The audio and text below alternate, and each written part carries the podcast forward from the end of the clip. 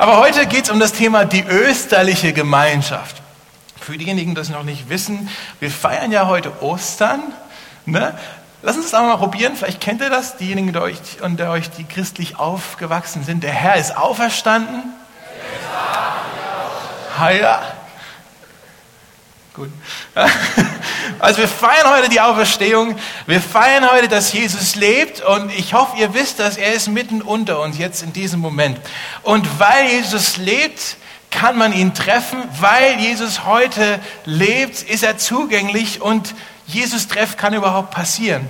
Also den Jesus-Treff gibt es eigentlich nur, weil Jesus auferstanden ist. Okay? Und das ist das Fundament, das ist das, was uns alle miteinander vereint.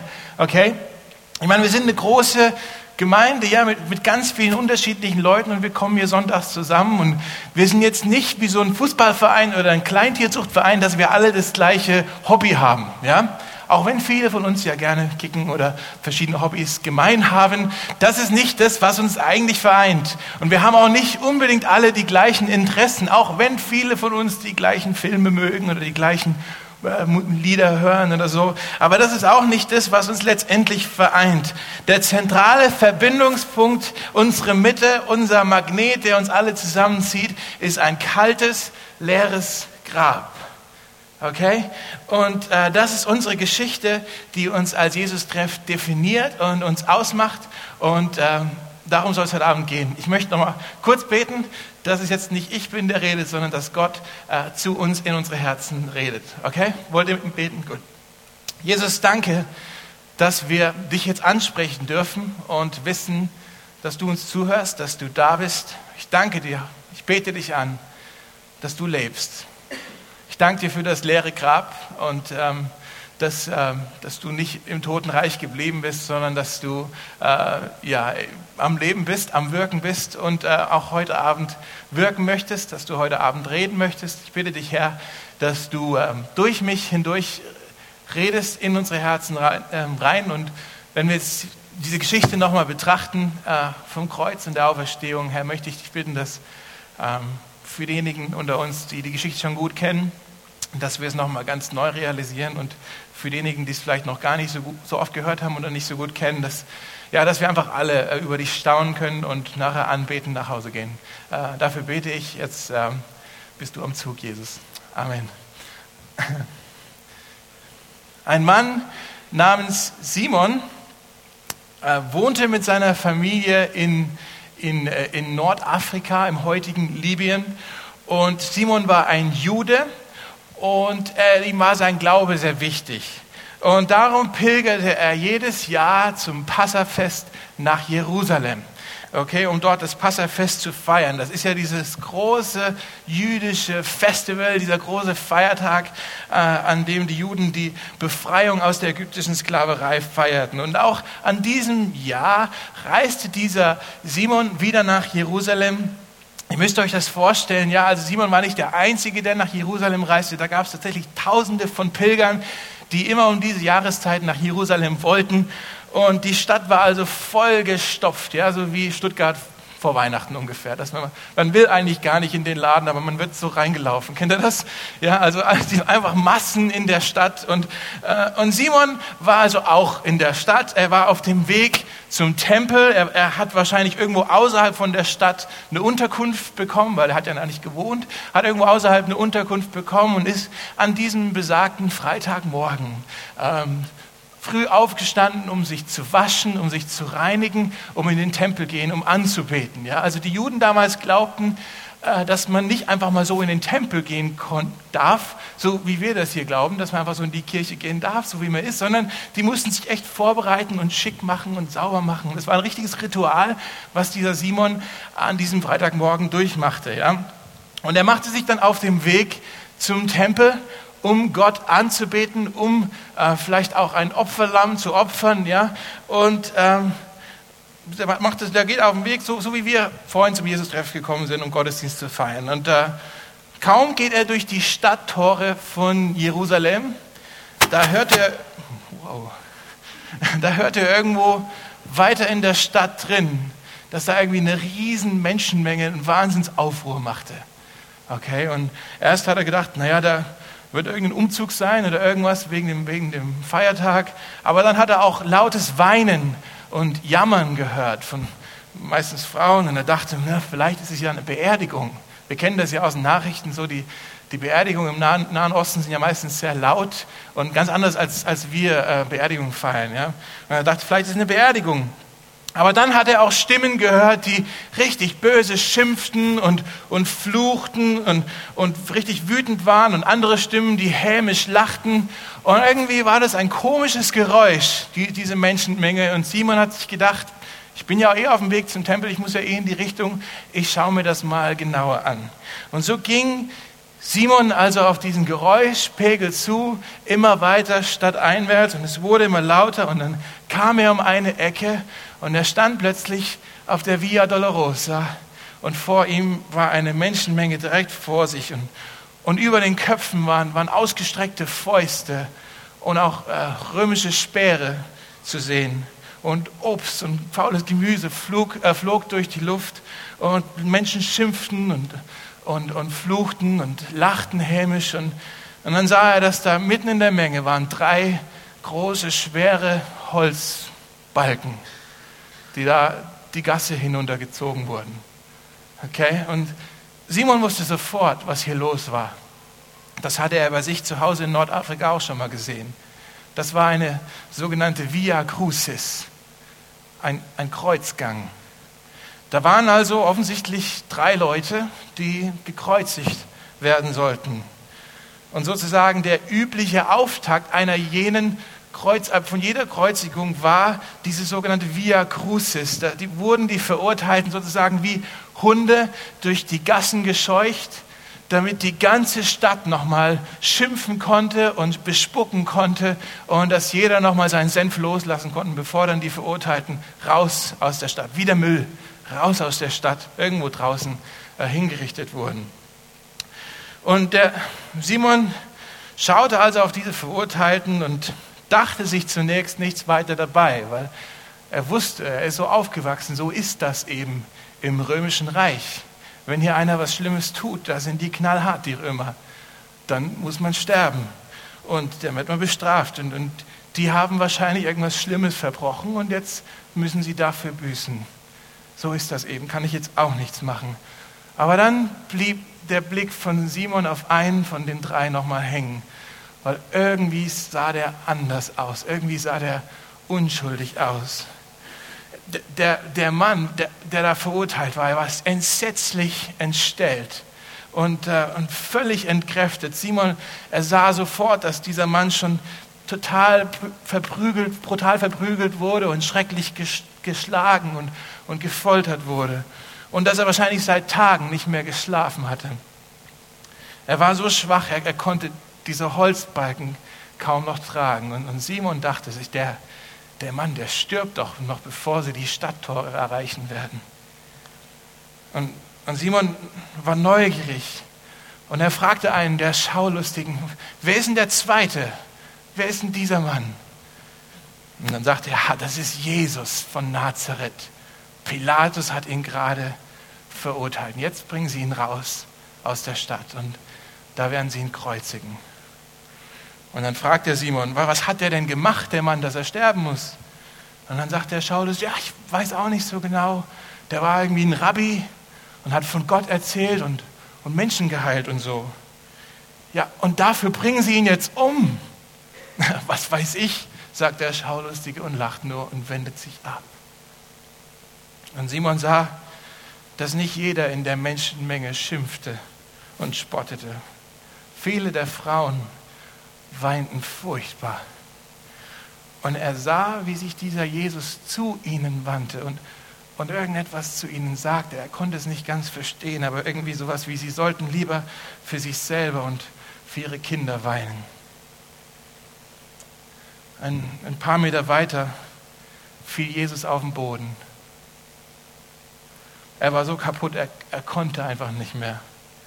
Und da schaute einer von den römischen Soldaten, schaute direkt auf Simon in die Augen und sagte, du da, trag das Kreuz. Und, und die Römer, die, die konnten das verlangen. Das war ihr Recht, dass wenn auch immer sie irgendwas transportieren mussten oder tragen mussten, die haben sie ja keinen Finger krumm gemacht, dass sie irgendwas selber tragen. Sie konnten jeden Nichtrömer, äh, von jedem Nichtrömer verlangen, dass er bis zu einer Meile für sie laufen würde. Deshalb hat ja Jesus auch mal gesagt, wenn einer sagt, lauf eine Meile für mich, lauf zwei für ihn. Kennt ihr diesen Vers vielleicht? Also das konnten sie verlangen. Simon hatte absolut keine Wahl, er musste das jetzt tun. Und er nahm dieses schwere Holzkreuz auf sich und lud es auf seine Schultern. Simon, er wollte eigentlich in den Tempel gehen, um Gott anzubeten, um vielleicht ein Opferlamm zu opfern. Und er wusste nicht, dass er jetzt gerade hilft, dass das Opferlamm geopfert wird. Und er nahm dieses Holzkreuz auf sich und er wusste, jetzt später kann ich nicht mehr in den Tempel gehen. Dieses Holz, das ist ja verflucht. Holz, dieses Holz ist verflucht. Ich muss mich wieder von vorne sauber machen und reinigen und wieder neu anziehen und so weiter. Und also hatte dieses Holz dann auf seinen Schultern und vor ihm sah er, wie die Soldaten Jesus wieder aufrichteten und dann weiter die Straße hinunterschubsen. Und Simon ging gebückt mit dem schweren Holz auf den Schultern hinterher. Und er sah nur Jesu Füße vor sich und er sah, wie, wie Schweiß und, und Blut von Jesus vor ihm auf den heißen Stein fiel. Und so zogen sie langsam stadtauswärts, raus aus den Toren der Stadt und auf einen, auf einen kleinen Hügel hoch. Hier würde also das, das Urteil vollstreckt werden. Und Simon musste das, das Kreuz auf den Boden legen und dann wurde er einfach zur Seite geschubst. Der Soldat, der für diese Hinrichtung zuständig war, der ist wahrscheinlich schon vorher raus nach Golgatha gegangen, um die entsprechenden Vorbereitungen äh, zu, zu, treffen. Und, und, als sie Jesus dann zu ihm brachten und eben die anderen beiden, da, da musste er auf diesen Jesus anschauen. Irgendwie, er hat sicher schon viel gesehen als römischer Soldat, aber trotzdem, Jesus war entsetzlich entstellt kaum noch als, als Mensch wiederzuerkennen. Sie hatten ihn ja schon in der Stadt übelst verprügelt, ausgepeitscht und jetzt stand da dieser erschöpfte, keuchende, abscheulich aussehende Mensch vor ihm, der sich kaum noch auf den Beinen halten konnte.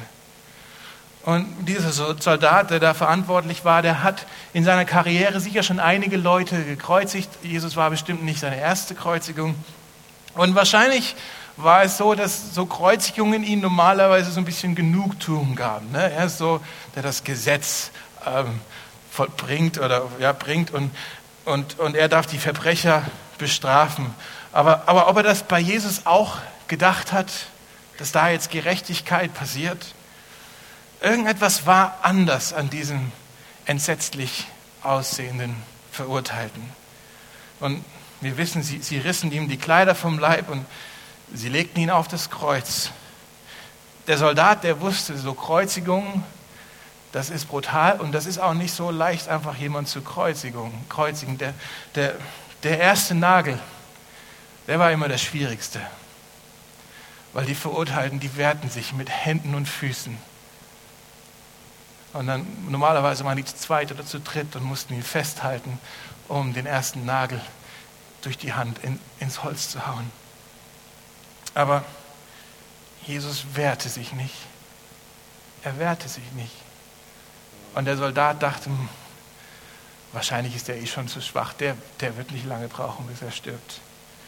Und so hämmerten sie ihm die, die Nägel in die Hände und die Füße. Und Jesus schrie vor Schmerz. Und der Soldat erwartete eigentlich, dass Jesus um Erbarmen flehen würde. Oder, oder dass er seine Henker verfluchen würde. In seiner Karriere als, als, als Soldat hat er schon bei Kreuzigung schon alles Mögliche zu hören bekommen. Aber Jesus schimpfte die Soldaten nicht, er verfluchte sie nicht, er flehte nicht um Erbarmen, sondern er sah sie an mit einem eigenartigen, liebevollen Blick und sagte, aber vergib ihnen. Sie wissen doch nicht, was sie tun. Und der Soldat, der war völlig von den Socken. was für ein Mensch ist denn das, dass er uns jetzt seine Hinrichtung vergibt? Der konnte es einfach nicht fassen. Irgendetwas war besonders an diesem Jesus. Es war so, als ob dieser Verurteilte tatsächlich an diesem Kreuz sein wollte. Nach außen hin sah es so aus wie eine tragische Niederlage. Aber Jesus schien davon überzeugt zu sein, dass genau das der Sieg sein würde. Und so richteten sie das Kreuz auf und als dann Jesus über den Köpfen hing, applaudierte die Menge und lachte und spottete. Nicht weit entfernt von diesem Kreuz waren, da waren einige Frauen und auch ein Mann stand dabei. Die lachten nicht, die weinten bitterlich. Der Mann, der hieß Johannes und er war einer der, der besten Freunde von Jesus gewesen. Er, er konnte nicht begreifen, was er da gerade sah. Drei Jahre lang war er mit Jesus unterwegs gewesen. Er hatte für ihn alles aufgegeben.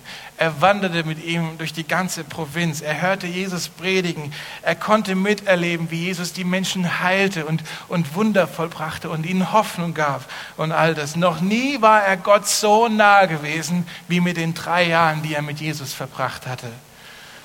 Und Johannes dachte, Mensch, noch am Abend, noch gestern Abend, am Abend vorher, da saß ich doch neben ihm beim Abendessen. Wir hatten so einen wunderbaren Abend zusammen. Jesus hatte Brot und Wein genommen und ihnen gesagt, diese Dinge symbolisieren das, was ich für euch tun werde.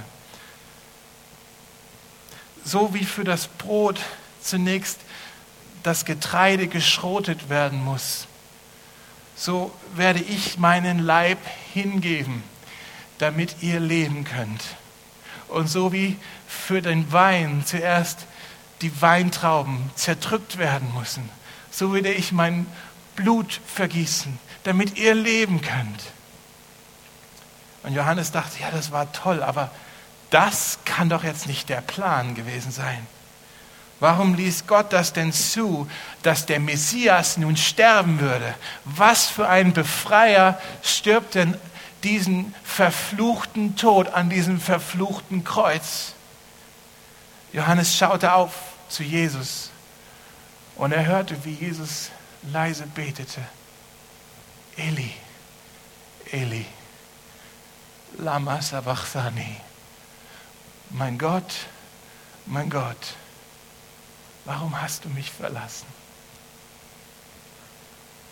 Und Johannes dachte, jetzt scheint ihn Gott tatsächlich verlassen zu haben. Jetzt würde er sterben und Gott lässt es zu. Gott hat Jesus jetzt verflucht. Johannes schaute auf Jesus und dachte, Jesus wird von Gott geächtet, geschlagen, erniedrigt und bestraft. Unter den Frauen, die auch bei Johannes standen und weinten, da war auch Maria von Magdala, die einst von Jesus geheilt wurde, und auch Maria, die Mutter von Jesus, die jetzt mit ansehen musste, wie ihr geliebter Sohn vor ihren Augen langsam stirbt und sie konnte nichts tun für ihn. Ich meine, die Frauen, die haben sich stets um Jesus und um seine Jünger gekümmert. Sie haben sie versorgt und Essen gemacht und Wäsche gemacht oder was weiß ich, ja. Die haben sich um die gekümmert und jetzt konnten sie Jesus nicht helfen, wo er doch jetzt so hilfsbedürftig und elend am Kreuz hing. Nicht einmal zu trinken konnten sie ihm geben. Man sieht doch, dass der Mann Durst hat. Und sie mussten hilflos all das mit ansehen. Und Jesus wandte sich an Johannes und er sagte, mein Freund, kümmere dich um meine Mama. Sie braucht dich jetzt.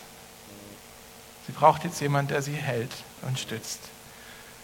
Und Johannes hatte so ein Kloß im Hals, der konnte gar nicht antworten, er nickte nur. Und dann war es um die Mittagszeit, Jesus hing jetzt schon für mehrere Stunden am Kreuz. Die Menschenmenge ist ein bisschen, inzwischen ein bisschen ruhiger geworden. Es war irgendwie jetzt ein bisschen langweilig geworden zu spotten, zu spotten und zu lästern. Und die drei Verurteilten da am Kreuz, sie, sie kämpften um jeden Atemzug. Und es war Mittagszeit und in der Bibel steht, es wurde auf einmal Nacht. Die Sonne hörte auf zu scheinen. Es war so, als, als ob die Schöpfung selbst nicht mit ansehen konnte, was da gerade passiert. Für drei Stunden war es dunkel. Und Johannes und die Frauen, die, die standen immer noch unter dem Kreuz. Immer, waren, immer wieder waren sie sich unsicher, ob, ob Jesus denn überhaupt noch lebte oder ob er bereits gestorben war. Es war ja dunkel, sie konnten ja nichts sehen und er hing da nur. Und immer wieder sahen sie, ah, ich glaube, ich glaub, er hat sich gerade noch mal bewegt. Und dann, nach drei Stunden Dunkelheit, schrie Jesus laut auf und sank in sich zusammen, um ein letztes Gebet zu sprechen. Aber, Vater, in deine Hände gebe ich meinen Geist.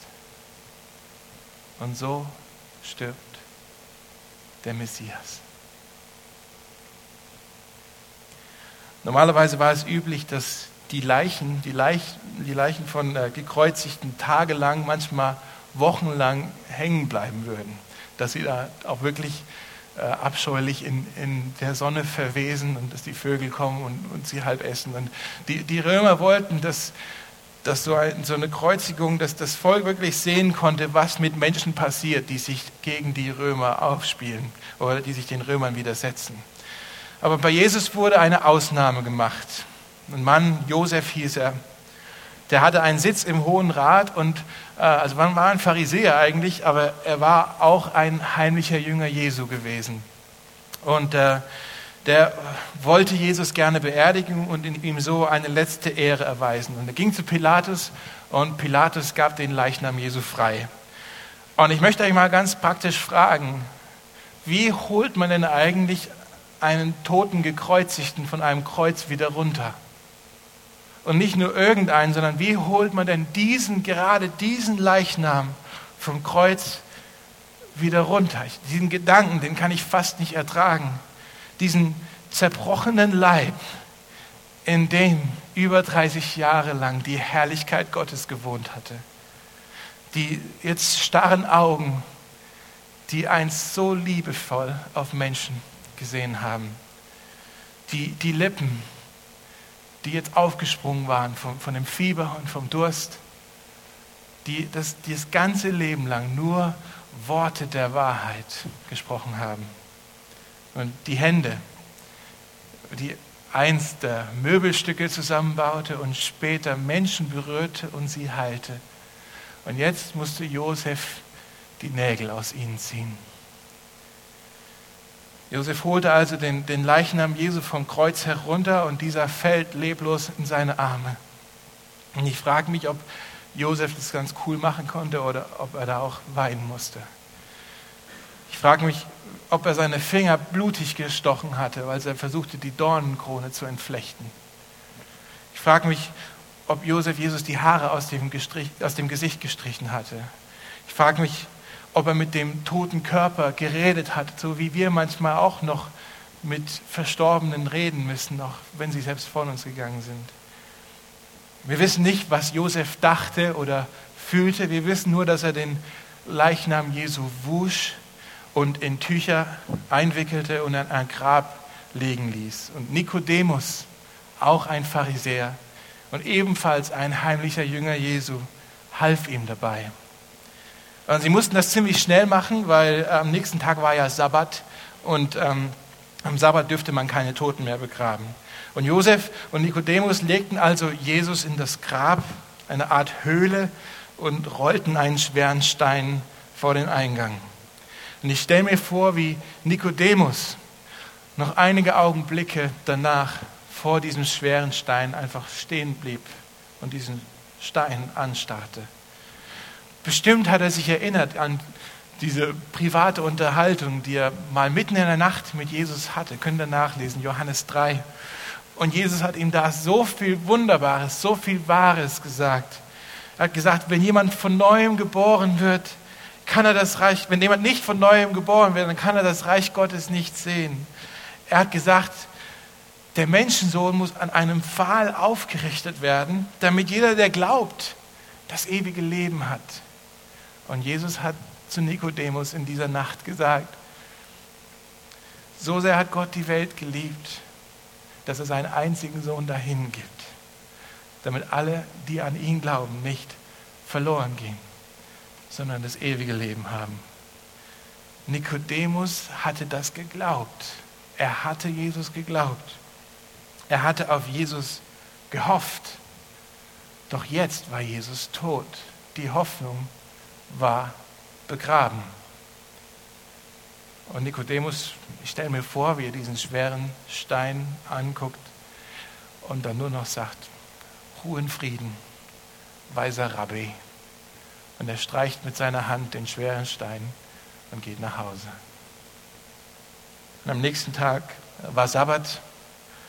Wir wissen nicht so genau, was an diesem Tag genau passiert ist. Nikodemus und Josef, die beiden, die ihn begraben haben, die versuchten wahrscheinlich das Geschehene einfach zu verarbeiten, weil die hatten in den nächsten Tagen ja noch einige Ämter, dass sie sich äh, mit dem Passafest, sie mussten sich einfach auf kommende Aufgaben vorbereiten. Simon, der das Kreuz getragen hatte, äh, auch der er verschwindet erstmal von der Bildfläche vorerst. Ja?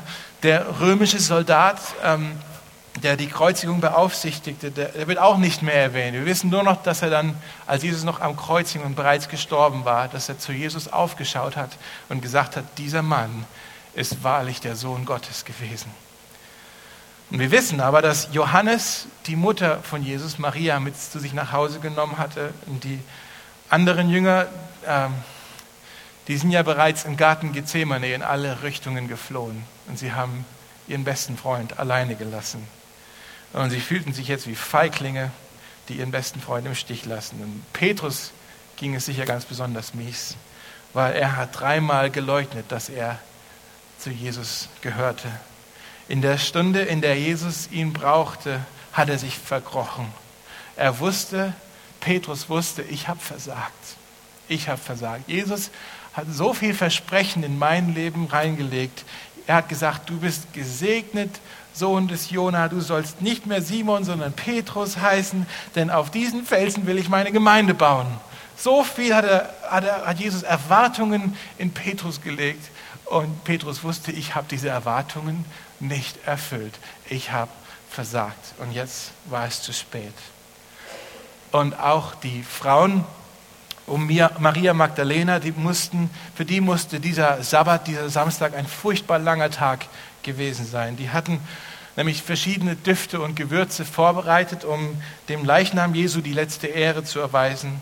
Aber jetzt war ja Sabbat und sie waren gezwungen zu warten. Was haben die wohl an diesem Samstag gemacht? Haben sie zusammen geweint? Bestimmt. Haben sie sich über, das, über die Geschehnisse unterhalten oder haben sie sich angeschwiegen? Weil was gab es denn jetzt noch groß zu reden? Und dann lesen wir im Johannesevangelium 20. Am ersten Tag nach dem Sabbat, noch vor Sonnenaufgang, ging Maria aus Magdala zum Grab. Früh am Sonntagmorgen. Vermutlich konnte sie sowieso nicht schlafen. Es, es war noch dunkel aber sie ging schon raus zum Grab. Und als sie dort ankam, sah sie, dass der schwere Stein weggerollt war. Wie konnte das sein? Maria wusste ja zu dem Zeitpunkt noch nicht, dass der schwere Stein nicht von Menschenhand, sondern von einem Engel Gottes weggerollt wurde. Und, und sie sah also, dass das Grab Jesu steht offen und sie ging keinen Schritt weiter sondern drehte sich um und rannte so schnell wie möglich in die Stadt zurück, um irgendwelche Jünger zu finden. Irgendjemand, den sie kannte, irgendjemand aus, der, aus dem Freundeskreis von Jesus. Und, äh, und sie fand Petrus und Johannes. Und wir wissen nicht so ganz, warum die beiden jetzt auch schon wach waren. Vielleicht konnten die auch nicht schlafen. Sie machten vielleicht einen Morgenspaziergang, um ein bisschen frische Luft zu kriegen.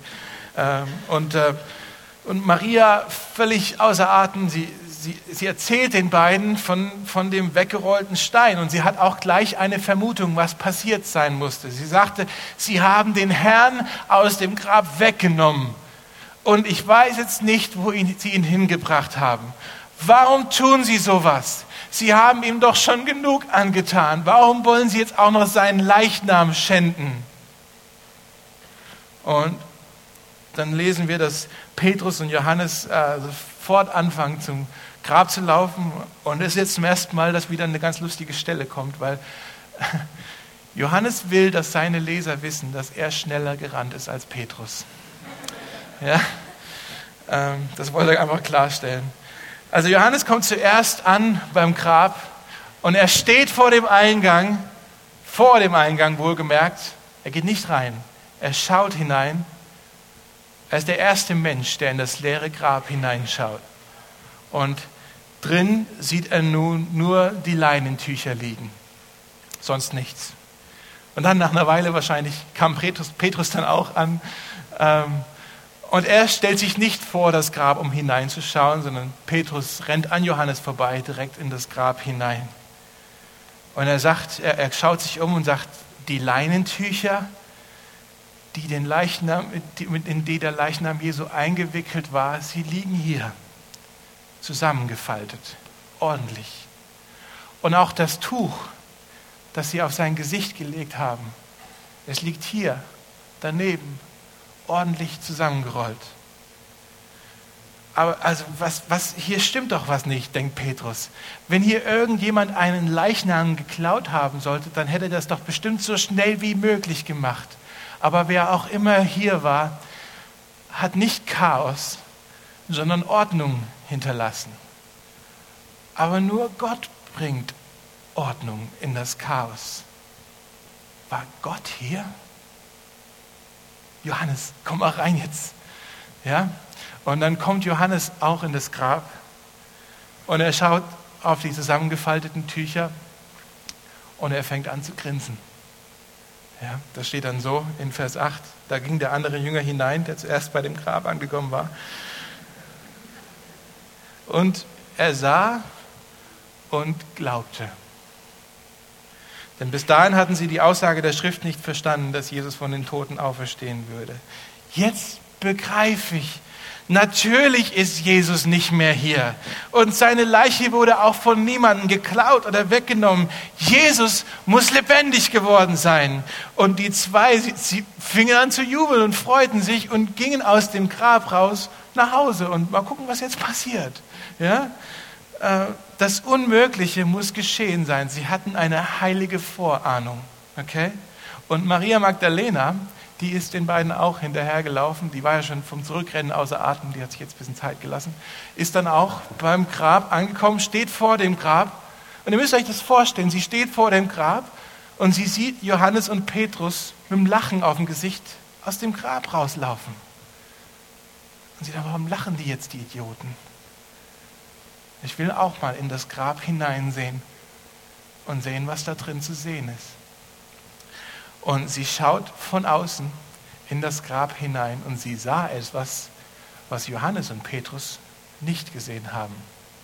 Steht so da in Vers 12. Da sah sie zwei weiß gekleidete Engel sitzen, einen am Kopf und einen am Fußende der Stelle, an der der Leichnam von Jesus gelegen hatte. Moment mal. Zwei Engel sitzen da, einer am Kopf, der andere am Fuß. Für diejenigen euch, die jetzt vielleicht dieses Buch, die Bibel schon ein bisschen kennen, vielleicht denkt ihr, das habe ich doch schon mal irgendwo gesehen. Diese zwei Engel in dieser Position. Erinnert ihr euch vielleicht im Alten Testament, da gab es ja die Bundeslade. Ne?